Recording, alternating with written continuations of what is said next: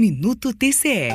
Se você pensa que a paralisação das obras de asfaltamento de uma estrada causa transtornos apenas às pessoas que usam aquele trecho, está enganado. Os prejuízos são ainda maiores quando os aterros e os serviços de terraplenagem, sem proteção de uma camada de asfalto, vão sendo esfarinhados pela ação das chuvas. E isso pesa nos cofres do Estado e também no bolso dos cidadãos que pagam impostos.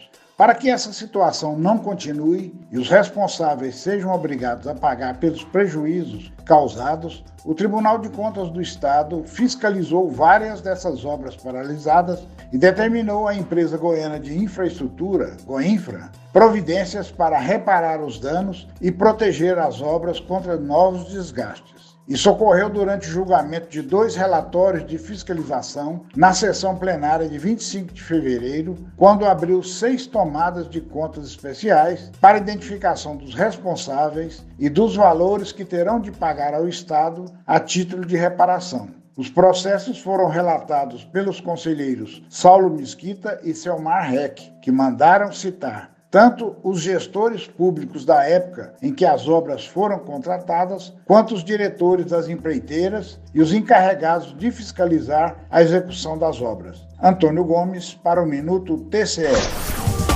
Rádio TCE, uma emissora do Tribunal de Contas do Estado de Goiás.